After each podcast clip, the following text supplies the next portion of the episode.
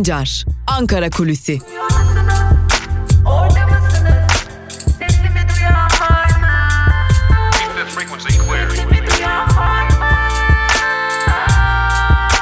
Özgürüz Radyo. Özgürüz Radyo. Özgürüz Radyo'dan ve Ankara Kulisi programından merhaba sevgili dinleyenler. Ben Altan Sancar. Bugün 1 Kasım 2019 Cuma ve haftanın son gününde hafta içi her gün olduğu gibi Özgürüz Radyo'da Ankara Kulisi programıyla karşınızdayız. Ne yapıyoruz Ankara Kulisi programında? İlk bölümde Ankara'da konuşulanları, gündemi, kulislerdeki bilgileri sizlerle paylaşıyoruz. İkinci bölümde ise gazete manşetleri ve günün öne çıkan yorumlarıyla Özgürüz Radyo'da karşınızda olmaya devam ediyoruz. Birkaç gündür hatırlatmalarda bulunuyoruz. Bugün de o hatırlatmada bulunarak programımıza başlayalım. Özgürüz Radyo'nun tüm programlarına ve içeriklerine aynı zamanda yayın akışına çok daha hızlı bir şekilde ulaşabilmek için yapmanız gereken küçük bir şey var. Eğer Android telefon kullanıyorsanız Google Play Store'dan ya da iPhone kullanıyorsanız App Store'dan Özgürüz Radyo'nun uygulamalarını telefonunuza indirebilirsiniz. Böylelikle yayınlarımıza, içeriklerimize ve yayın akışımıza dilediğiniz her yerden çok daha hızlı bir şekilde ulaşabilirsiniz sevgili dinleyenler. Biz bu hatırlatmayı da yapalım ve Özgürüz Radyo'da Ankara Kulisi'nin ilk bölümüne başlayalım. Birkaç gündür önemli tartışmalar vardı. Son olarak dün HDP'nin tutuklu eski eş genel başkanı Selahattin Demirtaş'ın bir açıklaması vardı. Bara taş basma konusu 31 Mart ve 23 Haziran seçimlerinden bu yana tartışılan ve sürekli söylenen bir konuydu. Demirtaş bu konuya ilişkin olarak bara taş basma bir kere olur şeklinde bir açıklama yaptı. Tabi bu durum akıllara HDP'nin İstanbul İttifakı adını verdiği özellikle 31 Mart ve ardından tekrarlanan 23 Haziran seçimlerinde ortaya çıkan Cumhuriyet Halk Partisi'nin adaylarına HDP'nin deyimiyle demokrasi için oy verme şeklinin sona erebileceği ve İstanbul İttifakı'nın dağılabileceği şeklindeydi ya da bir diğer adıyla Demokrasi İttifakı'nın ancak HDP içerisinden bu konuya ilişkin görüştüğümüz neredeyse tüm isimler böylesi bir durumun söz konusu olmadığını, HDP'nin Cumhuriyet Halk Partisi'nin adaylarına oy verme gibi bir stratejisi olmadığını, bu hamlenin HDP içerisinde tartışılarak kararlaştırılan ve demokrasi adına yapılan bir hamle olduğunu, AKP ve MHP'nin ittifakını geriletme amacıyla bu yolun benimsendiğini ve ortaya çıkan mevcut durumda duygusal anlamda bir takım tepkilerin haklı olduğunu ancak siyasetin bugünden yarına duygusal tepkilerle şekillendirilmesinin doğru olmayacağı anlayışının hakim olduğu dile getirildi ve bu nedenle önümüzdeki bir daha yaşanabilecek seçimlerde HDP ve CHP'nin bir araya gelme ihtimalinin tamamen ortadan kalktığı şeklinde kamuoyunda oluşan algının doğru olmadığı, Türkiye'de siyaset sahnesinin çok hızlı değiştiğini ve yeni şeylerin yaşanabileceği ihtimalleri hatırlatıldı. Öte yandan bu konuya da değinmek büyük bir önem arz ediyor. Biliyorsunuz HDP içerisinden meclisten çekilsinler, belediye başkanları istifa etsin şeklinde bir takım beklentilerin olduğu özellikle Kürt seçmende bu takım beklentilerin olduğunu belirten açıklamalar gelmişti. Yine HDP'li kaynaklar böylesi bir durumun tartışmaya dahi açık olmadığını zira bu konuya ilişkin tartışmaların daha önce yapıldığı ve ezici bir çoğunluğun böylesi bir seçeneğin tartışılmasını dahi gereksiz bulduğu şeklinde açıklamalar yapıldı. Bir diğer yandan HDP'nin 2020 Şubat ayında gerçekleştirilmesi planlanan olağan kongresinde bu konuda yine özellikle ittifaklar ve yine Barış Pınarı Harekatı kayyumlar konusunda HDP'nin politikalarının yetersiz kaldığı gerekçesiyle yönetimde değişikliğe gidilebileceği iddialarının da spekülasyon olduğunu, HDP'nin kendi iş dinamiklerinden kaynaklı bir takım değişikliklerin yaşanabileceğini ancak bunların dışarıdan gelen etkilerle değil HDP'nin kendi iç dinamiklerinden kaynaklı değişiklikler olacağı belirtilerek aslında uzun zamandır kamuoyunda yürütülen o tartışmalara kapı kapanmış oldu. Aslında bu durumu şöyle özetlemek mümkün. Tüm olanlara rağmen İstanbul İttifakı için hala umut var ve hala bu konuda adımlar atılabilir. Tabi öte yandan Türkiye'de HDP-CHP arasındaki bu İstanbul İttifakı doğrudan iş politikayı ilgilendiren bu konu tartışılırken diğer yandan da Hürriyet gazetesinden ardı ardına gelen işten çıkarmalar gündemdeydi. Son olarak da bu işten çıkarmalara tepki gösteren gazetenin genel yayın yönetmeni de istifa etmişti. İşten çıkarmaların sayısının 50'ye yaklaştığını ve bunların sürebileceği ihtimali zaten kamuoyunda tartışılmaya devam eden bilgiler ancak Bir diğer önemli bilgi bu konunun sendikalaşma noktasında yaşandığına dairdi ancak bu tartışmaları AKP içerisindeki kaynaklar doğrulamıyor.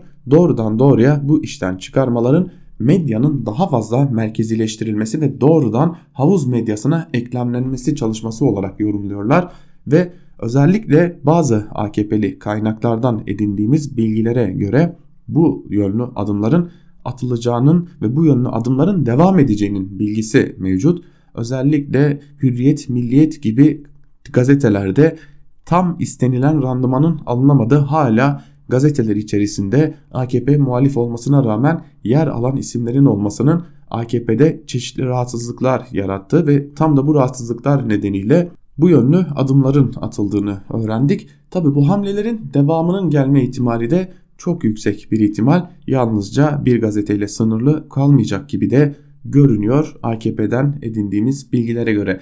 Tabi tüm bunlar yaşanırken birkaç gündür üstüne basa basa ısrarla söylüyoruz. Medya tekerleşirken öte yanda alternatif medya dururken bir yerde de yeni bir medya grubu hazırlığı var. Bu medya grubunun hitap edeceği nokta ise aslında alternatif medyayı daha çok kullanan, hayata soldan bakan insanların dışında merkezden bakan insanlara hitap edecek bir medya grubunun hazırlığının olduğunu da biliyoruz. Bu yönlü sermayelerin hazırlandığı ve bu yönlü adımların hızlıca atılacağına dair de önemli bilgiler var. Aslında AKP'nin ve aslında Türkiye iç politikasının çekişmesi bir yandan gazetecilere de yansımış durumda ve böylelikle AKP'ye mesafeli duran aslında tarafsız gazetecilik yapma çabasında olan isimlerin de bir biçimde adım adım işsizliğe doğru sürüklendiğini ve iç politikada yaşanan bu çalkantıların bir yerde artık gazetecileri işsiz bırakma noktasına geldiğini de söyleyebiliriz ki bu yönlü gelişmelerin devam edeceğinin de altını çizelim.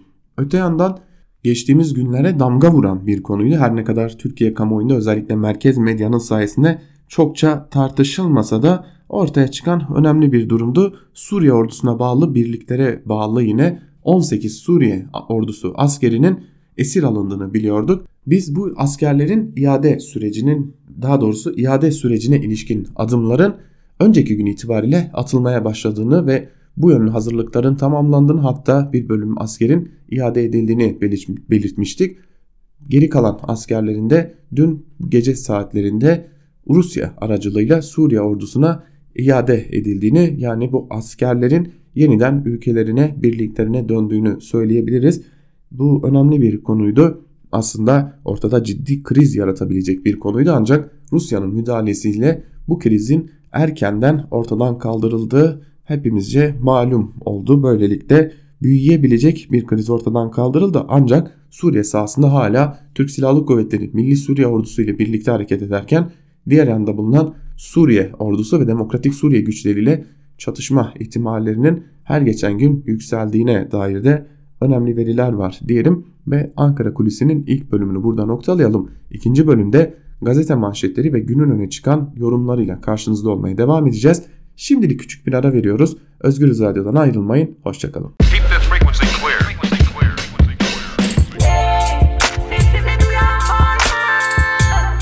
Altan Sancar, Ankara Kulüsi.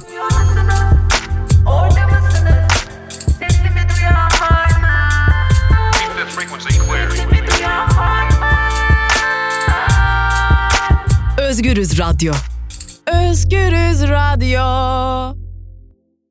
Ankara Kulisi'nin ikinci bölümüyle tekrar merhaba sevgili dinleyenler. Programımızın ikinci bölümde gazete manşetleri ve günün öne çıkan yorumlarıyla sizlerle olacağız. Ve ilk gazetemiz Yeni Yaşam gazetesi olacak.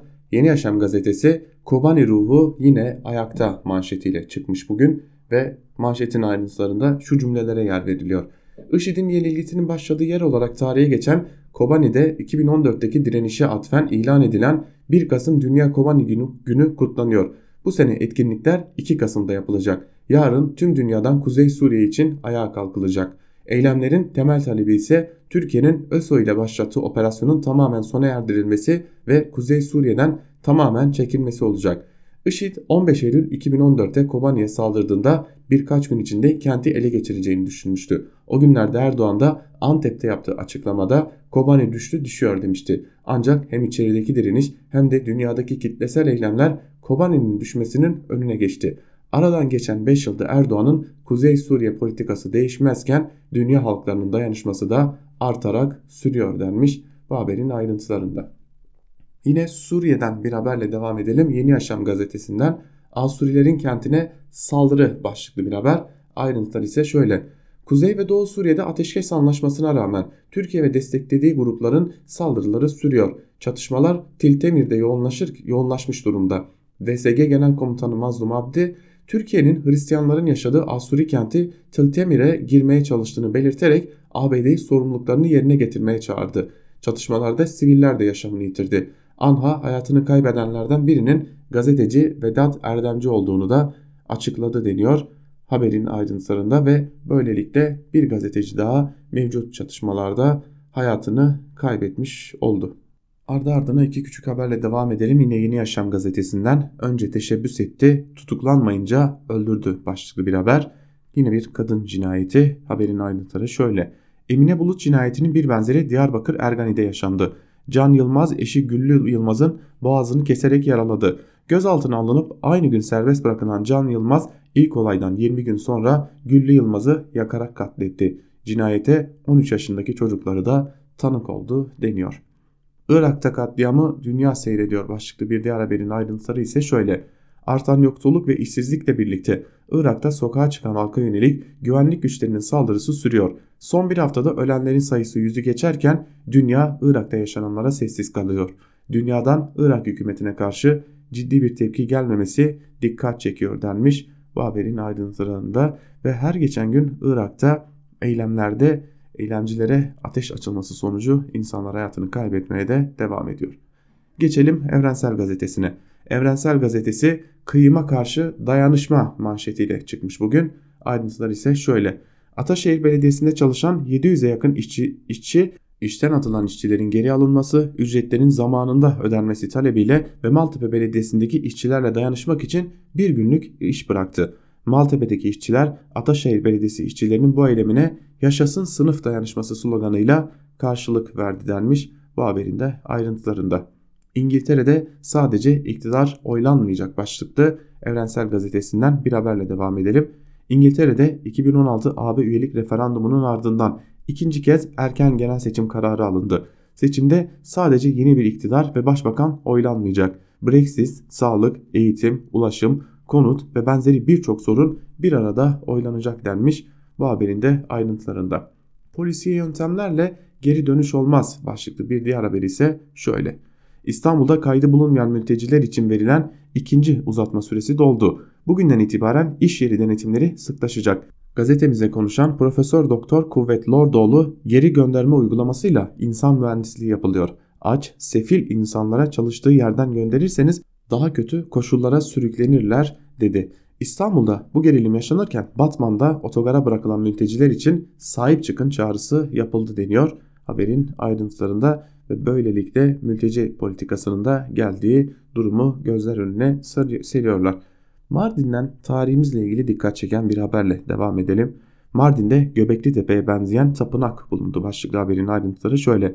Tarih boyunca Sümer, Akat, Babil, Hitit, Asur, Urartu, Roma, Abbasi, Selçuklu ve Osmanlı'nın da aralarında yer aldığı 25 medeniyeti ev sahipliği yapan Mardin'in Dargeçit ilçesinde 4 siteli bulunan Neolitik döneme ait tapınak gün yüzüne çıkarıldı. Neolitik döneme ait 80 metre büyüklüğündeki tapınak Göbekli Tepe ile benzer özellikler taşıyor denmiş bu haberin de ayrıntılarında.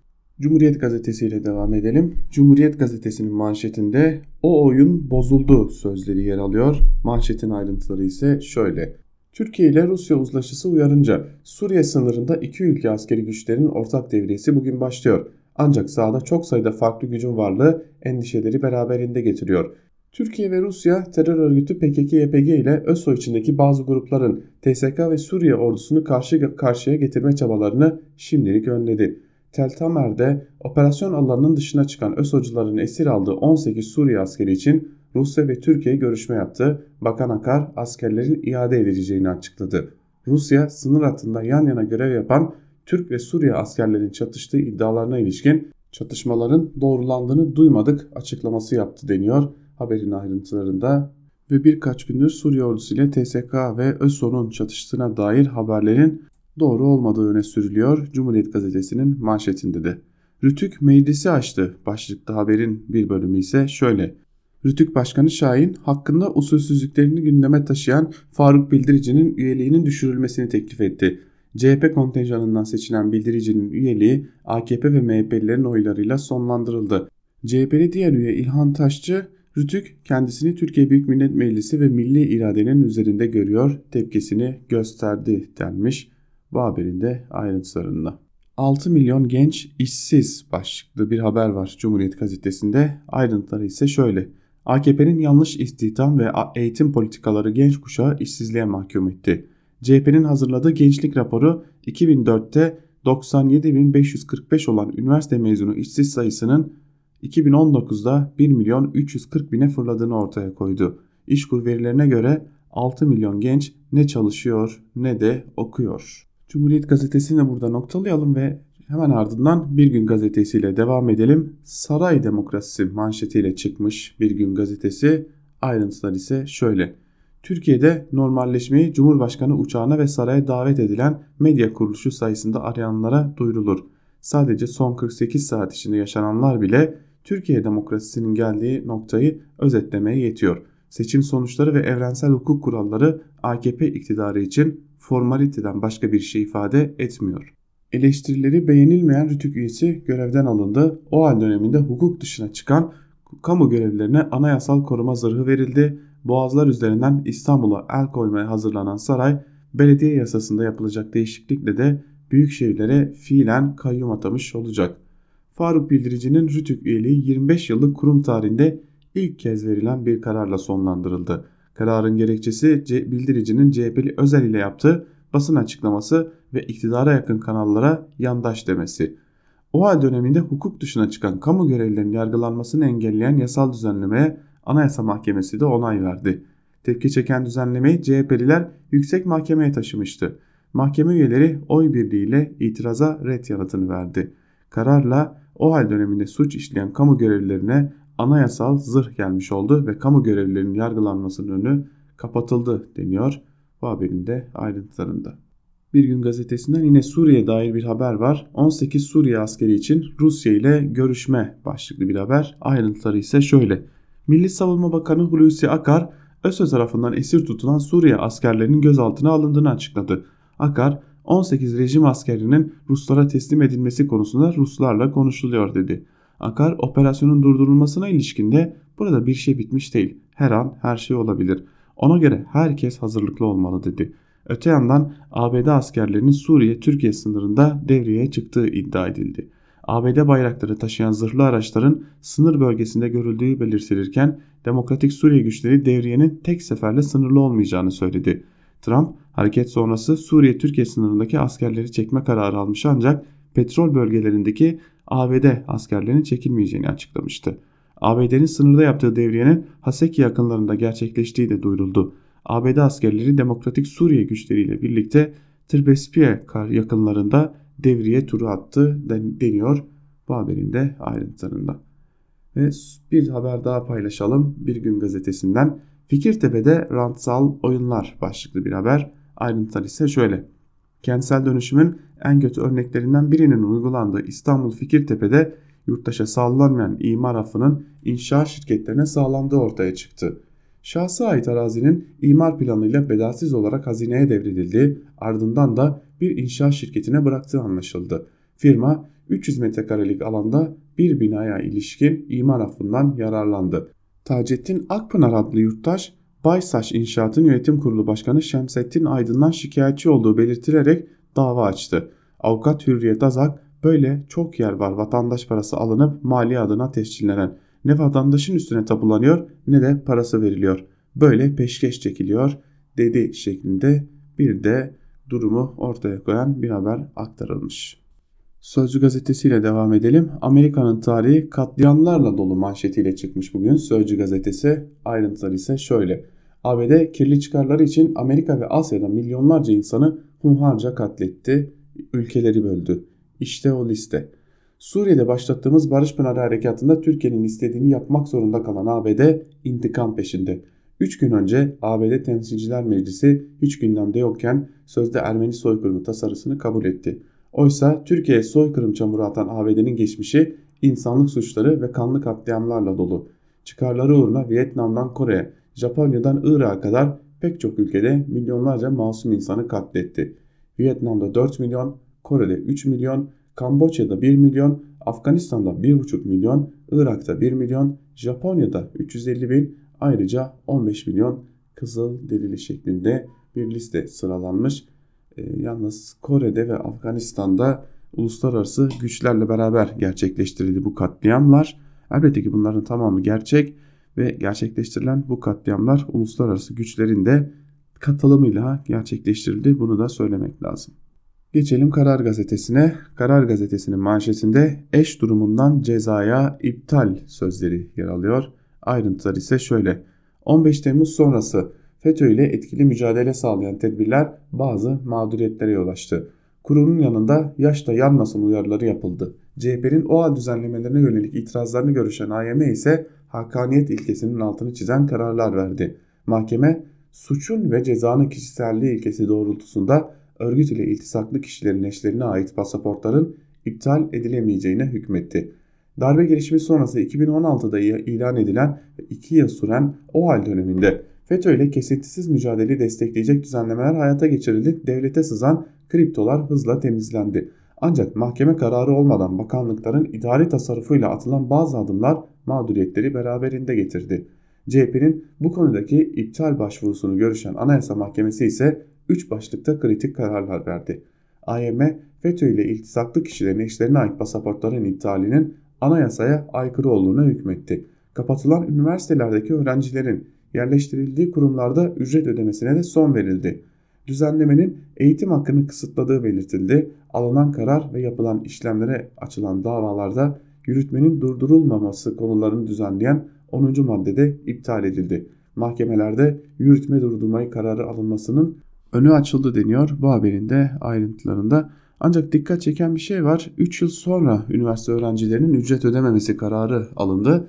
Neredeyse o okullara yerleştirilen üniversite öğrencileri seneye mezun olacaklar. Yani kimse kalmamış olacak o üniversitelerden ve böylelikle ödemeler de bitmiş olacak. Kritik gün 9 Kasım başlıklı bir diğer habere geçelim.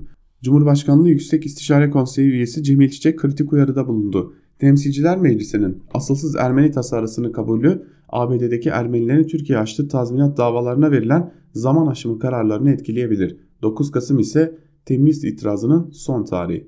Cemil Çiçek aradı şunları anlattı. ABD'deki Ermeniler bir süreden beri malımıza el konulduğu iddiasıyla Türkiye'ye tazminat davaları açıyor. Kaliforniya'da bir idari mahkeme Türkiye'nin itirazı üzerine konunun siyasi olduğuna hükmetti. İkinci kez açılan davada da zaman aşımı yaşandığını belirtti. Ancak Temsilciler Meclisi'nin kararıyla mahkemeler bu gerekçeleri kullanamayabilir. 9 Kasım temiz itirazının son tarihi. Ermeniler bir tazminat kararı çıkarabilir. Bu Türkiye'nin başına 100 yıl altından kalkamayacağı sorunlar açar deniyor bu haberin ayrıntılarında. Aslında bir yerde de bir gerçek itiraf edilmiş oluyor. Tek dert tarihçiler tartışsın değil tazminat konusu Ermeni meselesinde tam da bu dile getirilmiş. Geçelim yandaş gazetelere. Yandaş gazetelerden Milliyet ile başlayalım. Milliyet gazetesinin manşetinde devriyeler başlıyor sözleri yer alıyor. Manşetin ayrıntılarında ise Milliyet gazetesi şu cümlelere yer vermiş. Soçi mütabakatıyla Rusya'ya verilen 150 saatlik sürenin tamamlanmasıyla sınır hattının Suriye tarafında Rus askeri unsurları ile Türk Silahlı Kuvvetleri'nin ilk ortak devriyesinin bugün yapılması bekleniyor. İlk devriyenin Mardin Kızıltepe'ye karşılık gelen ve örgütün ilk boşalttığı yer olan Dirbesiye ile Amude civarında gerçekleştirilmesi öngörülüyor. Ortak devriye sınırın Suriye tarafından 10 kilometre derinlikte yapılacak. Geride kalan 20 kilometre sahada ise havadan İHA'larla takip edilecek. Devriyeler sırasında TSK, PKK-YPG'nin güvenli bölgeden çekilip çekilmediğini inceleyerek raporlar oluşturulacak. Devriye güzergahlarında mayın, el yapımı patlayıcı, temizlik faaliyetleri ve keşif uçuşları da sürüyor denmiş. Bu haberin ayrıntılarını ancak Rus askeri unsurlar Rusya'ya verilen 150 saatlik süre gibi üstenci bir dil kullanmayı da ihmal etmemiş Milliyet gazetesi. Milliyet gazetesinden bir haberi daha paylaşalım. İstihdama kredi dopingi başlıklı bir haber. Ayrıntılar ise şöyle. Hazine ve Maliye Bakanı Berat Albayrak istihdamı yoğun sektörlere 2 yıla varan ana para ödemesiz 5 yıla kadar vadeyle kredi verileceğini ilan etti. Malatya'da iş dünyası buluşmasında konuşan Maliye Bakanı Albayrak ekonomideki geçici türbülansın işsizlikle, işsizlikte artışa neden olduğunu belirtti. İstihdama katkı sağlamak adına 3 kamu bankamızla istihdam odaklı kredi paketini devreye alıyoruz dedi. Albayrak kredinin belirlenen sektörlerde potansiyelli firmalara verileceğini söyledi deniyor haberin ayrıntılarında. Tabii biz bu cümleden yandaş firmaları mı anlamalıyız? O ayrı bir konu. Biliyorsunuz TÜSİAD'ın ekonomisti İmamoğlu da e, tabi İstanbul Büyükşehir Belediye Başkanı İmamoğlu'nu kastetmiyoruz. O da bu konuda konuşmuş ve krediyle istihdam mı olur şeklinde bu duruma itiraz etmişti. Geçelim Hürriyet gazetesine. Hürriyet gazetesinin manşetinde her an her şey olabilir sözleri yer alıyor. Ayrıntılar ise şöyle. Tel Abyad'da bulunan birliğin komutanlığıyla telsizden görüşen Akar, personelin durumu hakkında bilgi aldı. Mehmetçin moralini sordu. Komutandan moralimiz yüksek, her türlü göreve hazırız yanıtını alan Akar, burada herhangi bir şey bitmiş değil. Her an her şey olabilir. Ona göre herkesin her an hazırlıklı olması lazım dedi. Hassas bir dönemden geçildiğini belirten Akar, bizim tek hedefimiz var, o da teröristler. Onları etkisiz hale getirmek için çalışıyoruz. Terörle mücadele harekatı ne zaman bitecek? En son terörist etkisiz hale getirilinceye kadar devam edecek. Ondan sonra biz ülkemizi, hudutlarımızı güven içinde göreceğiz diye konuştu denmiş bu haberin de ayrıntılarında ve burada da Amerikalılar geri döndü başlıklı bir haber var. Ayrıntıları şöyle. ABD Suriye'nin kuzeyindeki üslerini boşaltmaya devam ederken dün Amerikan bayrağı taşıyan zırhlılar Türkiye-Suriye sınırında devriyeye çıktı. ABD'lilerin devriye görevinin devam edeceği de ileri sürüldü deniyor bu haberin de ayrıntılarında. Geçelim Sabah gazetesine. Sabah gazetesi işsizliği bitirmek için büyük hamle manşetiyle çıkmış bugün. Hazine ve Maliye Bakanı Berat Albayrak işsizlikle mücadele için harekete geçti ve müjdeyi verdi. Kamu bankaları 4 sektörde ilave istihdam sağlayan işletmelere ucuz kredi verecek deniyor ve o kredilerin limitleri de açıklanmış. İmalat sanayine için 100 ile 200 bin lira, hizmet sektöründe 5 ila 100 bin lira arasında, inşaat sektöründe ise kredi 2 yıla kadar geri ödemesiz 5 yıl vadeyle kullandırılacak. Bitirilmeyen inşaat projelerinde ihtiyaç oranında kredi sağlanacak. Yurt dışı müteahhitlerinde ise yurt dışında kazanılan ihale tutarının %5'ine kadar kredi kullandırılabilecek denmiş ve bu şekilde sıcak parayla hala ekonomi kurtarılmaya çalışılacak. TÜSİAD'ın itirazını zaten sizlere aktarmıştık. Gerekirse mülteci şehri kuracağız başlıklı bir diğer haberi aktaralım. Cumhurbaşkanı Erdoğan'ın açıklamaları bunlar.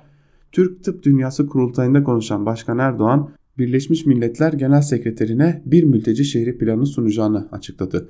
BM Genel Sekreteri yarın misafirim olacak. Kendisine diyeceğim ki uluslararası donörler toplantısı çağrısını siz yapın. Yaptınız yaptınız. Yapmadığınız takdirde bu çağrıyı ben yapacağım.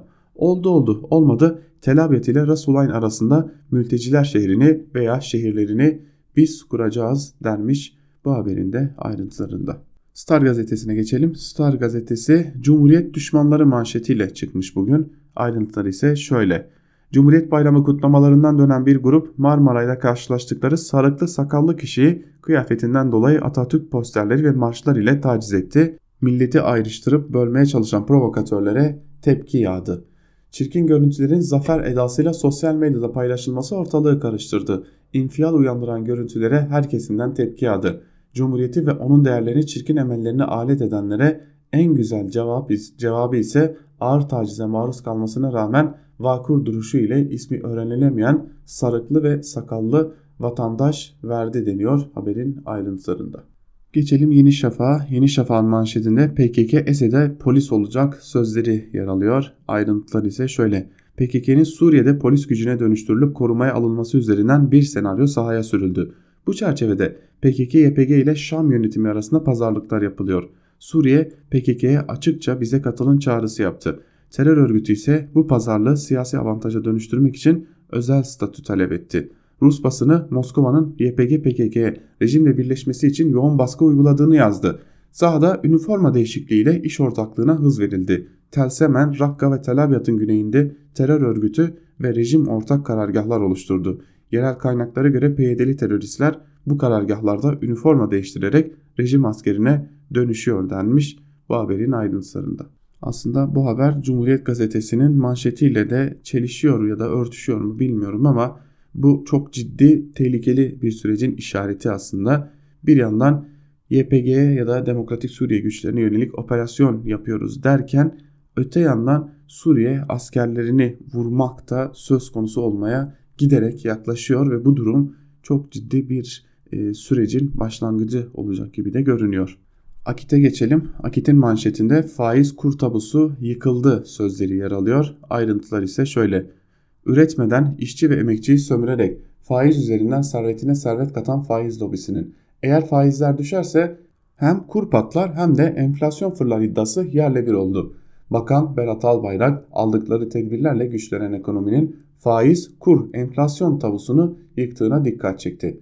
Türkiye yönelik algı, itibar suikastleri, yaptırım ve tehditlerle bir korku imparatorluğu oluşturulmaya çalışıldığını ifade eden Albayrak son bir yılda 3 kur saldırısına maruz kalmamıza rağmen hedeflerimize emin adımlarla ilerliyoruz. Enflasyonda %5'in altına inmek en önemli hedefimiz. Ekim ayı itibariyle %8'leri göreceğiz inşallah diye konuştu denmiş bu haberin de ayrıntılarında. Akit gazetesi Cumhuriyet Bayramı kutlamalarını hedef göstermiş bugün. 3 saatlik israfın faturası 518 bin lira başlıklı bir haber var ve bir bölümü şöyle. AKP yönetimine israf iftirası atıp tasarruf söylemleriyle İBB'yi ele geçiren CHP zihniyetinin 28 Ekim'de Sultanahmet Meydanı'nda gerçekleştirdiği konserlerin korkunç faturası ortaya çıktı. CHP'li İmamoğlu'nun 3-5 saatlik Cumhuriyet konseri için İBB kasasından 517.818 lira harcandığı belgelendi. Ayasofya ve Sultanahmet Camii'nin manevi atmosferini hançerleyen, şühedanın kemiklerini sızlatan çalgı çengeli konser için Athena grubu 150.000 TL, Şevasama 62.500 lira, Fatih Atakoğlu'na 58.308 lira, Yaylı Sazlar Orkestrası ve Magma Korosu'na 145 bin lira, Tuğberk dansçılarına 72 bin lira, Ali Atay'a 30 bin lira ödendiği belirlendi deniyor haberin ayrıntılarında. Yalnız bir noktaya dikkat çekelim. Fatih Atakoğlu'na neden 58.308 lira gibi küsuratlı bir rakam ödenmiş? Orayı tam hepimiz anlayamadık diyelim. Ve gazete manşetlerini burada noktalayalım. Gazete manşetlerinin ardından da günün öne, çıkan yorumlarında neler var? Hep birlikte bir de onlara göz atalım.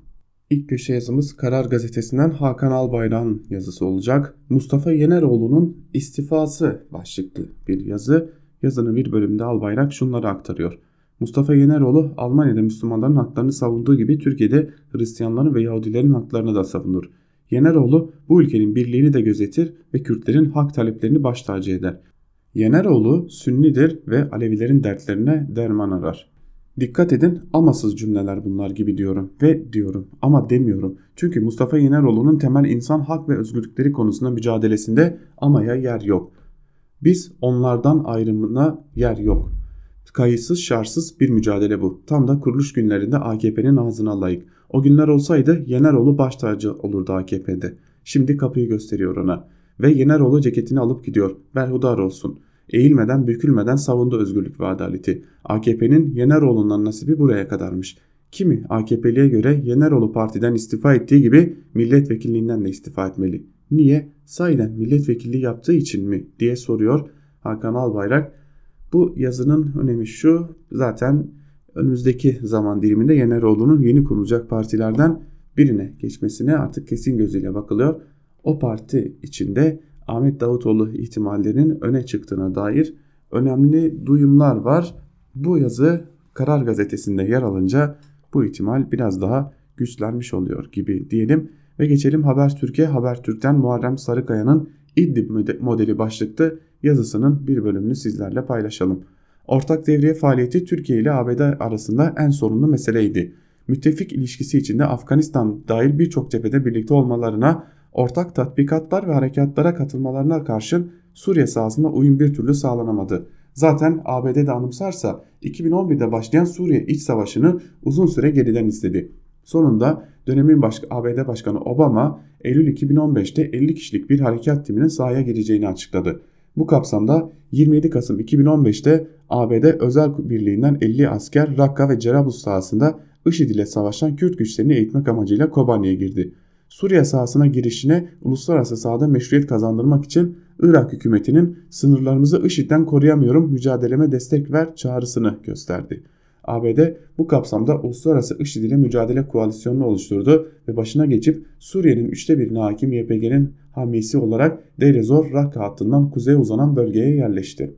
Suriye'nin kuzeyinde Ankara ile varılan uzlaşı yürümeyip Türkiye'nin Rusya ile Soçi mütabakatına girmesi sonrası da o güne kadar önem verdiği koruma altında tuttuğu Münbiç'i bir gecede terk etti. Dolayısıyla ne Münbiç ne de Suriye'nin kuzeyinde Ankara'da Ankara'da varılan mütabakat kapsamında ortak devriye eylemi sağlıklı yürüdü. ABD'nin sahada bulunan CENTCOM Ankara-Washington arasındaki hattın sürekli kopmasına yol açtı. Her iki ülkenin kontrolündeki gruplar arasında zaman zaman çatışmalar çıkmış olsa da iki tarafın girişimiyle gerilimin azaltılması sağlanabilmişti. Burada dikkat çeken ise Moskova'nın 34 bin kadar YPG, SDG ve PKK gücünün çekildiğini açıklamış olmasına karşın Ankara'nın bu konuda herhangi bir açıklamada bulunmaması. Nitekim Cumhurbaşkanlığı Sözcüsü Fahrettin Altun da sohbetimiz sırasında bunun olup olmadığını ancak devriye sonucunda göreceğiz dedi.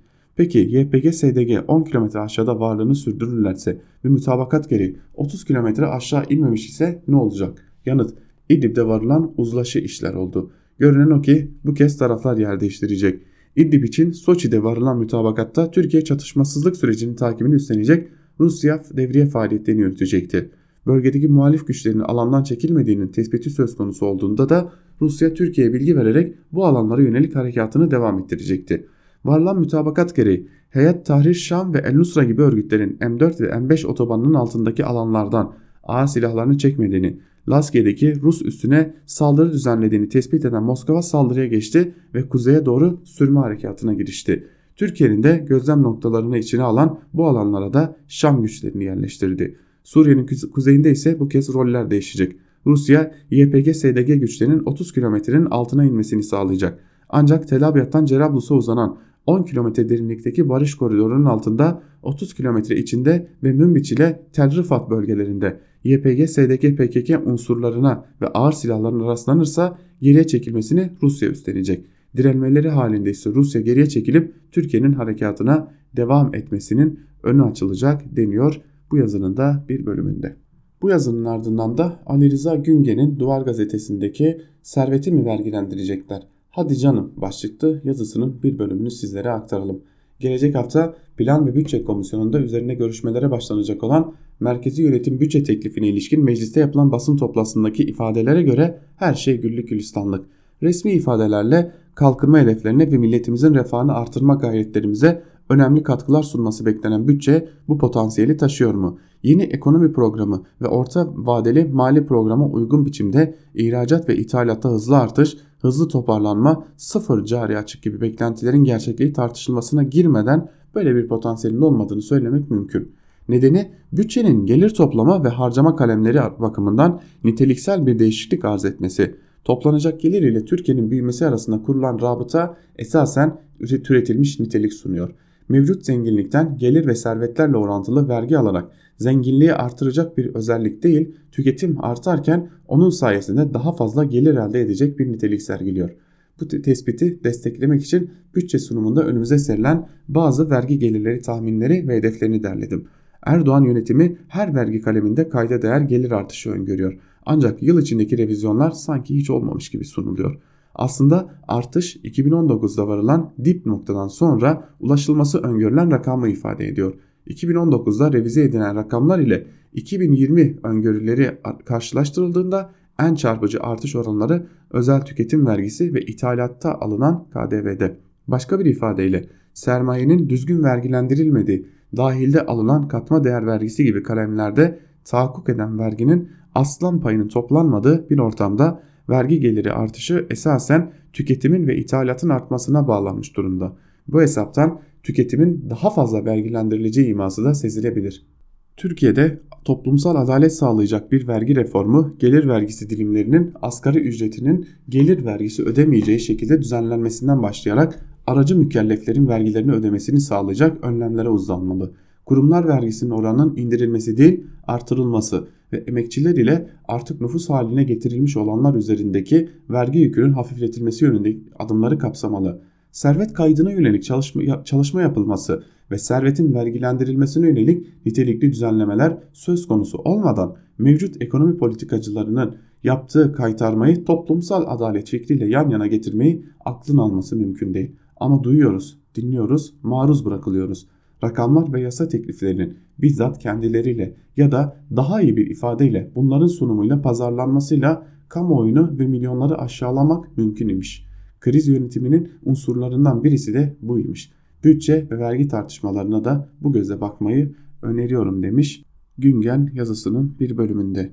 Ekonomiye dair bir diğer yazıyla devam edelim. Karar gazetesinden İbrahim Kahveci'nin 90'lara dönüş başlıklı yazısının da bir bölümünü sizlerle paylaşalım. Kabus yılları olan 91-2001 arasında ülkemiz adeta yerinde saydı. Büyüme oranı hızla düşerken 94 ve krizi ve 2001 krizini yaşamıştık. Hatta arada bir de deprem nedeniyle 99 krizi vardı. 1991 seçim vaatlerini duyunca rahmetli Adnan Kahveci babama Süleyman ülke en az 10 yıl kaybetti demişti. Ve nitekim 10 yıl heba, heba oldu. O seçim vaatlerinin büyük kısmı kamu bankaları ile finanse edilmişti. Popülist ekonomi politikaları için kamu bankaları bulunmaz kaynaktı. Nitekim rahmetli Süleyman Demirel'in kim ne verirse 5 lira fazlası benden vaadi kamu bankalarına yaklaşık 20 milyar dolara patlamıştı. Bütün bu hastalıklı popülist politikaların kökünü kazımak için bize 2001 krizi ders oldu. Siyaset eğer kamu ihalelerini ve kamu bankalarını kısa vadeli siyasi emelleri uğruna kullanırsa ülkenin ekonomik kriz yaşayacağını çok net görmüştük. AKP ilk iki döneminde ekonomik başarı yakaladı. Sermayeyi özel sektöre bırakarak bu başarıyı sağladı. Bildiğiniz gibi yıllar sonra Tansu Çiller de yeniden AKP etrafında meydanlarda yeniden boy göstermeye başladı. Aslında bu boy gösteriş bir tesadüf değildi. Çünkü hükümet yeniden 90'lı yılların hastalıklı modellerine geri dönmüştü. Aslında ihale yasası delik deşik edileli yıllar oldu. Zaten göründüğü gibi neredeyse devletin ihalelerini bir elin parmakları kadar şirket alıyor. Bu şirketlerin isimlerini bir kuşak ezberledi bile. Ve işin diğer kısmı kamu bankaları. Bu bankaların yönetim kurullarını inceleyin derim. Ve bu bankaların işlevlerini de. Son görevleri istihdam seferberliği. Bu kampanya top liderliğinde Rıfat Hisarcıklıoğlu yönetiminde kendilerine yıllardır işsizlerin işsiz kaldıkları dönemde maaş almak için oluşturdukları, biriktirdikleri işsizlik fonu verildi. Artık işsizlik fonu işsizlere verdiği paradan çok fazlasını patronlara aktarıyor. Amaç istihdamı arttırmak. Bakan Berat Albayrak 2019 yılında 2,5 milyon istihdam yaratacaklarını açıkladı. Ama aradan aylar geçince gördü, görüldü ki bırakın 2,5 milyon kişinin iş bulmasını eldeki 800 bin kişi de işini kaybetmiş. Hatta Sayın Bakan Temmuz ayının sonunda gazetecilere son 2 ayda ülkeye 10 milyar dolar geldi demişti. Ama Merkez Bankası'nın açıkladığı ödemeler dengesi hesaplarında da öyle bir rakam görünmedi diyor İbrahim Kahveci yazısının bir bölümünde ve sonunda da şunları aktarıyor. Ama ben umutsuz değilim. En azından geriye dönüş yaptıysak belki 80'lere de döneriz. İşte o zaman Özal misyonu ile yeniden ülke rayına oturabilir. Umudum 90'lardan 80'lere dönüşü beklemek olacaktır diyor kahveci yazısının sonunda da. Star gazetesinden az önce Star gazetesinin manşetini aktardığımızda verdiğimiz habere dair bir yazı var. Bu haberi de bu yazıyı da sizlerle paylaşalım. Yazı Nuh Albayrak'a ait metrodaki YPG müttefikleri baş ve bir bölümde şunlar aktarılıyor. Her gün aklımızı zorlayan gelişmelere şahit oluyoruz. YPG'nin terör örgütleri listesinde yer alan PKK'nın Suriye uzantısı olduğunu kabul eden Amerika aynı YPG'yi silah manyağı yaptı. Sınırlarımızı köstebek yuvasına çevirmek için 200 milyon doları harcadı. Bıçak kemiğe dayanınca tehdit ve şantajlarına kulak asmadan olaya el koyduk. Ciddiyetimizi anlayan Amerika ve Rusya siz harekete devam etmeyin hedefimiz örgüt üyelerini uzaklaş sınırdan uzaklaştırmaksa bunu biz yaparız dediler. Özellikle ABD'nin son adımları sınırımızda yıllardır emek ve para harcadıkları ihanet projesinin yarım kalmasını kolay hazmetmeyeceklerini de gösteriyor. Günlerdir döndürülen haberlerde Bağladi operasyonu diye gösterilen bir yıkıntı fotoğrafı dışında hiçbir görüntü paylaşılmadı. ABD özel kuvvetleri tuvalete giderken bile çalıştırdıkları kas kameralarını bu operasyonda çalıştırmayı mı unuttular acaba? Günler sonra paylaşılan patlama görüntüleri hiç kimseyi ikna etmediği gibi şüpheleri daha da arttırdı. Bu nasıl operasyon görüntüsü? Tarih boyunca düşman karşısında rezil olduğumuz dönemler daima içeride birbirimize düştüğümüz dönemlerdir. Milletin kanıyla kurulan cumhuriyeti kendi malı zannederek Milletin bir bölümüne karşı balyoz olarak kullanmaya kalkanlar en büyük cumhuriyet düşmanlarıdırlar. Bunlar hala insanları giyim kuşamına ve yaşamına göre ayrıştıran orta çağdan metro vagonlarına fırlamış yaratıklardır. Bu tür ucuz kamplaşmalar sadece yedi düvele yaramıştır. Mehmetçik bizim için canını feda ederken hep birlikte arkasında durmak yerine 28 Şubat'ın pis kokularının geldiği bu haydutluklarla milleti kamplaştırmak PKK-YPG teröristleriyle aynı amaca hizmet etmektir diyor Nuh Albayrak e, Bağdadi'nin öldüğüne inanmak istemediği yazısının bir bölümünde de e, metroda o sakallı sakallı ve sarıklı kişiye yönelik sözleri kullananların YPG'li olduğunu dile getiriyor. Kamplaştırmak nasıl oluyor aslında yazıda da görmüş oluyoruz. Bir gün gazetesine geçelim. İlhan Cihaner'in işsizlik yokmuş başlıklı yazısının bir bölümünü de sizlere aktaralım. Birkaç gün önce AKP'li milletvekillerinden birisi ekonomik krizin olmadığını temellendirmek için bu ülkede 17 yıldır iktidarda bulunan bir partiyiz. Bugüne kadar 17 yıldır kriz yaşanmamış bir ülkeyiz. Geçen seneden itibaren ekonomik olarak bir daralma yaşadık.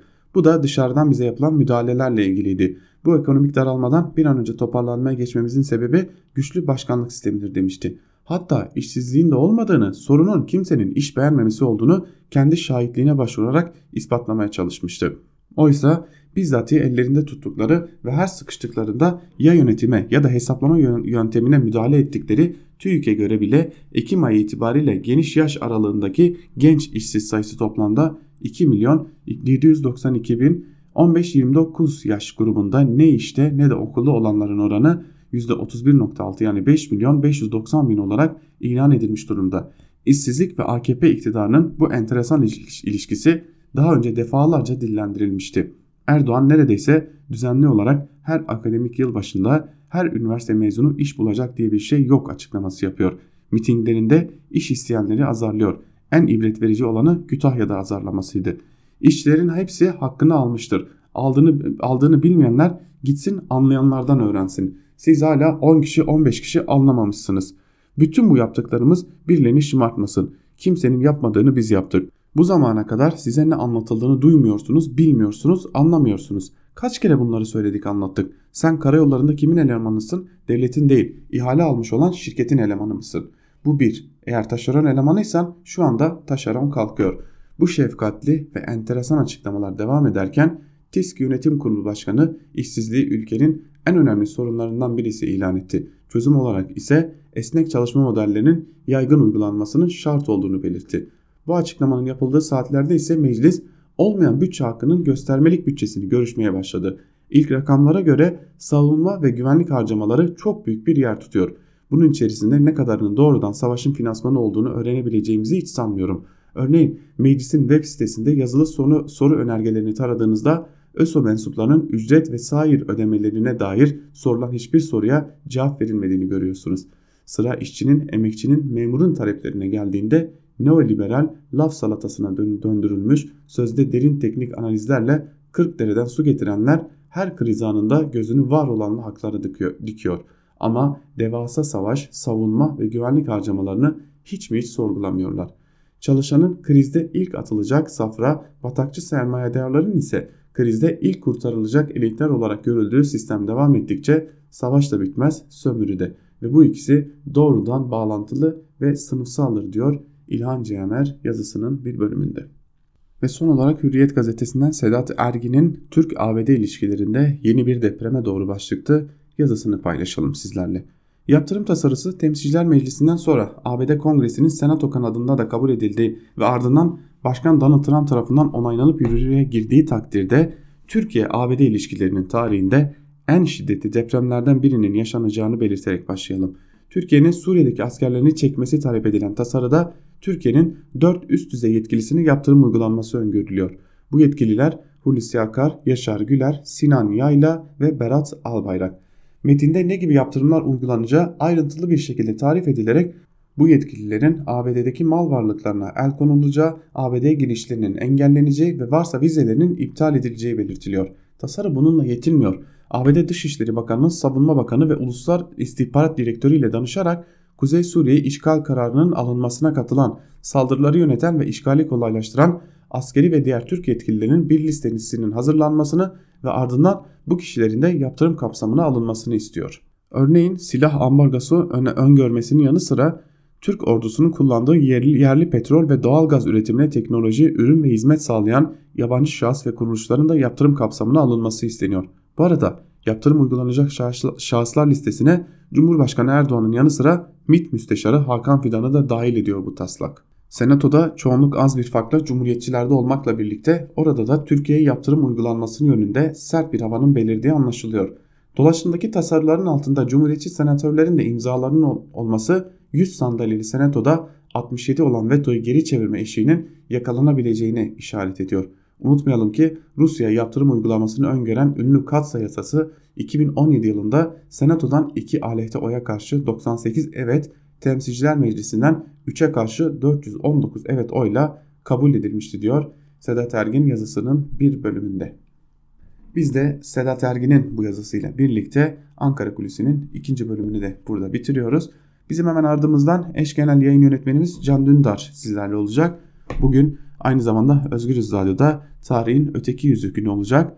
Ayşe Hür, tarihçi Ayşe Hür bugün programıyla Özgürüz Radyo'da sizlerle olacak. Saat 18 bültenin hemen ardından ise eş genel yayın yönetmenimiz Zübeyde Sarı mercek programıyla karşınızda olmayı sürdürecek diyelim. Bizden şimdilik bu kadar. Haftaya pazartesi günü sabah saatlerinde yine Özgürüz Radyo'da görüşmek dileğiyle. Hoşçakalın.